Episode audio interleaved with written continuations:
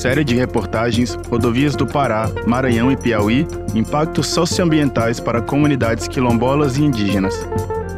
Você aí, sabe onde ficam as rodovias com piores condições no Brasil? Não? Elas ficam nas regiões Norte e Nordeste. As melhores estão no Sul e Sudeste. Não por acaso, segundo a CNT, o Nordeste tem a maior quantidade de acidentes proporcionalmente à sua população em malha viária. Em 2021, foram 11.012 acidentes com vítimas que levaram a 1.675 óbitos. O Norte também teve 2.901 acidentes, número também alto, considerando sua população de aproximadamente 18 milhões de pessoas e a menor quantidade de rodovias no país, 13.901 quilômetros sendo a maioria delas sob gestão pública e com classificação regular e ruim. Nenhuma tem classificação ótima. Olá, eu sou a Rosana Barros e apresento juntamente com o jornalista Pedro Sanas as séries Rodovias do Pará, Maranhão e Piauí, impactos socioambientais para comunidades quilombolas e indígenas.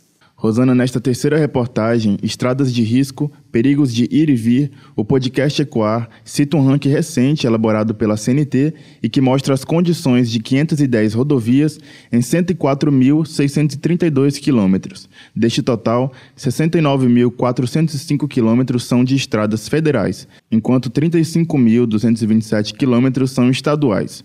82.576 públicas e 22.056 concedidas. Além disso, as 10 melhores estradas se concentram nas regiões Sudeste, Sul e Centro-Oeste. O Nordeste aparece no décimo lugar com a BR-101. Diante das condições nas estradas, o morador do quilombo Santa Rosa dos Pretos de Itapecuru-Mirim, no Maranhão, Maciel Pires, relata que o fluxo constante de carros na BR-135 está promovendo constantes acidentes, mesmo sendo um pedestre atento. Recentemente, ele quase foi vítima de atropelamento devido à imprudência de um motorista que estava no acostamento em alta velocidade é, acaba se tornando quatro, porque os carros também utilizam os acostamentos, né? Então, na travessia está sendo muito complicada por causa disso, né? Que em vez de duas vias está se tornando quatro vias. E eu atravessei a pista, sempre olhando para um lado para o outro e atravessei, né? Naquilo que eu atravessei, andei um, um poucos metros, quase chegando na porta dela, né? Quando, de repente, a minha sorte também, porque o carro era branco, era uma Hilux branca, já estava um pouco quase escurecendo e eu também estava de roupa branca. Quando eu levemente olhei para trás, só deu tempo de, de, dar um pulo para dentro do mato. É, o motorista, não sei se estava me vendo ou não, mas acredito que estava me vendo, né? Porque eu estava de roupa branca e só deu tempo de dar um pulo para trás e, e o carro seguiu como se não tivesse ninguém ali, como se não fosse ninguém é, na beira do acostamento, né? A minha sorte foi essa, né? De ter olhado para trás quando eu atravessei e de minha roupa ser branca, porque se minha roupa fosse toda escura, toda preta, eu acredito que o carro tinha passado por cima de mim, porque mesmo minha roupa sendo branca, sem alta velocidade ainda por cima. Do Maranhão, a jornalista Iana Duarte é usuária de van interestadual e a jovem conta para nossa equipe como é ser passageira desse tipo de transporte e relata o desconforto, as altas taxas, além de ter que conviver com os constantes perigos nas estradas principalmente na BR-010, que tem 1.959 quilômetros de extensão e cruza Brasília e os estados de Goiás, Tocantins e Maranhão. Tem vários problemas, né?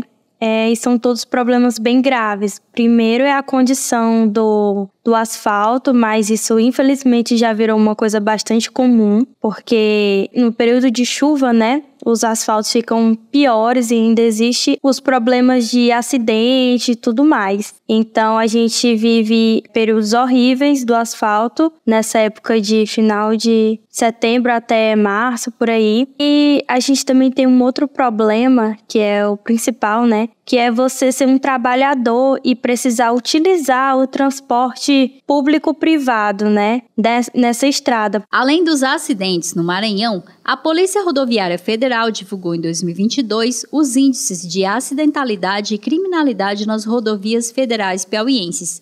A rodovia que concentrou a maior quantidade de acidentes foi a BR-343, 441 acidentes seguido da BR-316, 410 acidentes.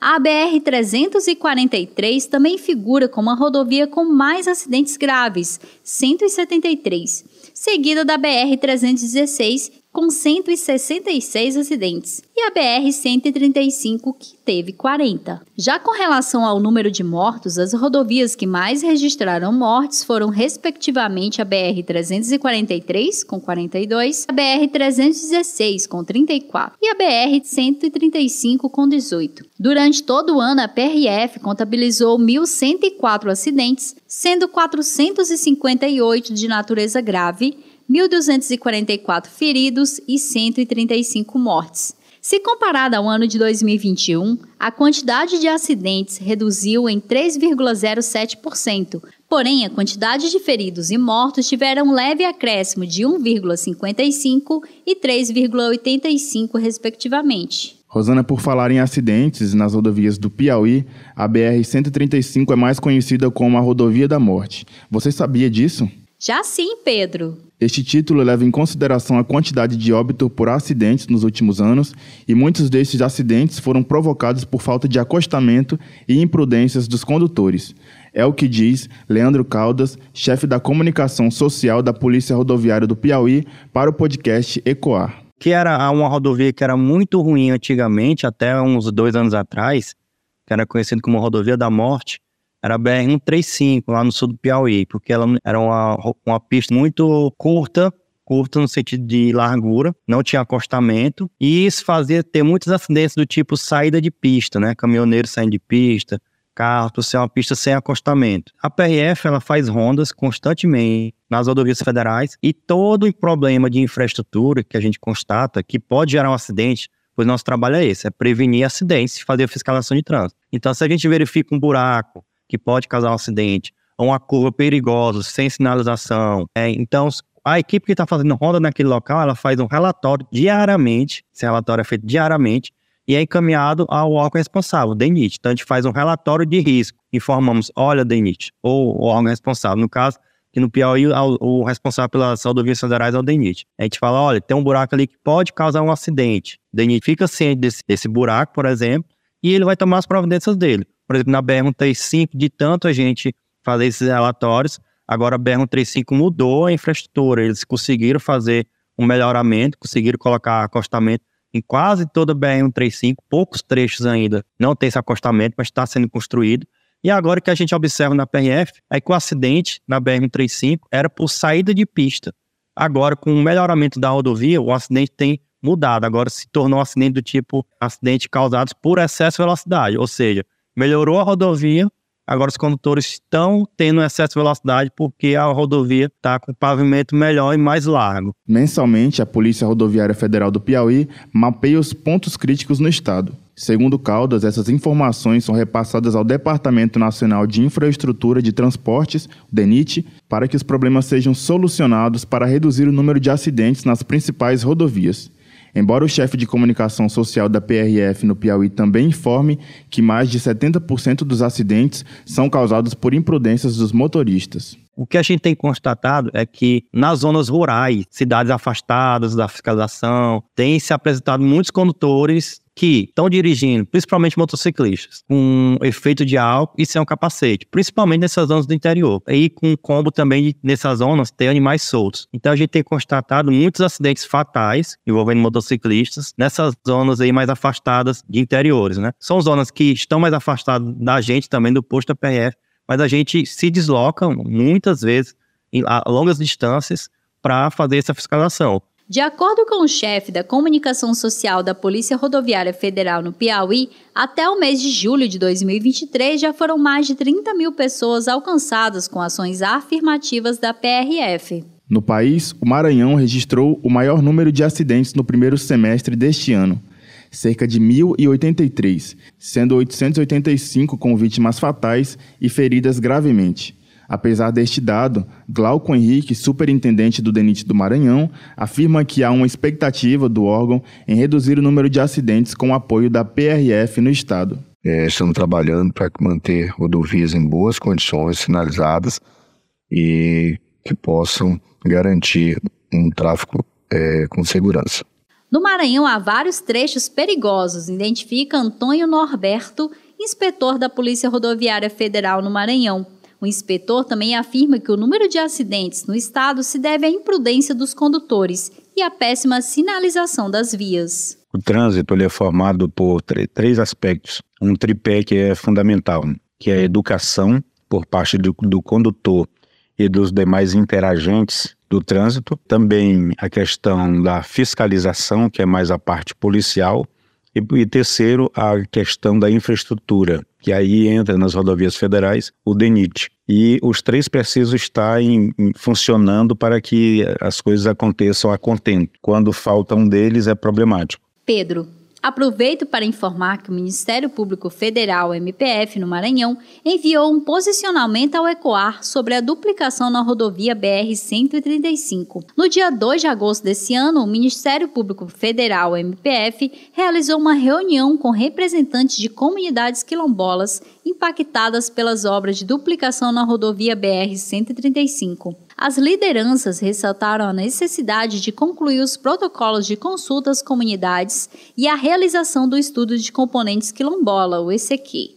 O encontro foi realizado na sede do MPF em São Luís. Após a reunião, o MPF se comprometeu com a manutenção do diálogo com os territórios quilombolas, Além disso, foi sugerida a inclusão da proteção dos territórios como uma condicionante a ser estabelecido pela Secretaria de Estado do Meio Ambiente, SEMA, e observada pelo DENIT. Rosana, também tentamos obter respostas do DENIT do Pará por mais de 15 dias, mas não foi fornecido qualquer posicionamento do órgão, embora a assessoria tenha garantido que enviaria uma nota antes da conclusão da reportagem. No dia 3 de agosto, a PRF do Pará nos enviou informações por texto sobre os acidentes de trânsito no estado. O policial rodoviário federal Salim Junes, chefe do Núcleo de Comunicação Social da PRF no Pará, informou que em 2022 a PRF registrou um número maior de acidentes na BR-163, a rodovia federal de maior extensão no território paraense, e elencou que as rodovias com maior número de acidentes foram a BR-163 em primeiro lugar, em segundo lugar a BR-316 e em terceiro a BR-230, conhecida como rodovia transamazônica. Agora, Rosana, vamos para o quadro As Piores Rodovias do Brasil com Kailane Freire. Olá, Kailane. Olá, Pedro e Rosana. Uma pesquisa elaborada pela Confederação Nacional do Transporte, CNT, e divulgada em 2022, mostra um panorama sobre a má qualidade das rodovias brasileiras. O estudo avaliou 110 mil quilômetros, dos quais 66% foram classificados como regular, ruim ou péssimo.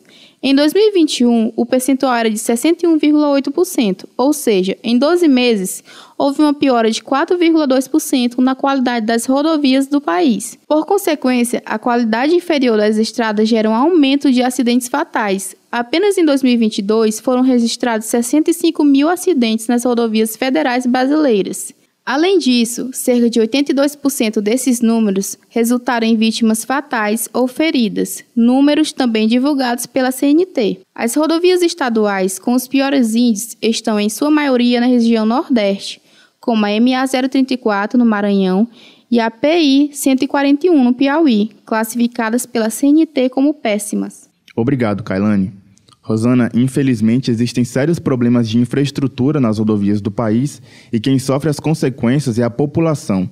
Ficamos na expectativa de que esses percentuais negativos sejam revertidos até o final do ano.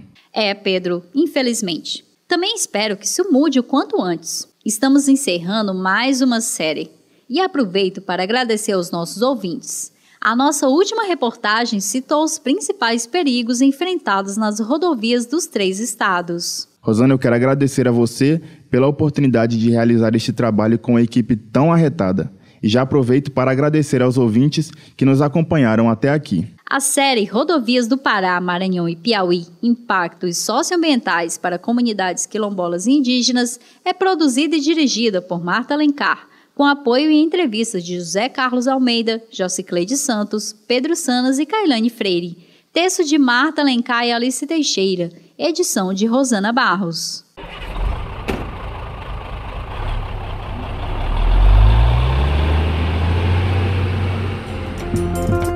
Série de reportagens Rodovias do Pará, Maranhão e Piauí, impactos socioambientais para comunidades quilombolas e indígenas.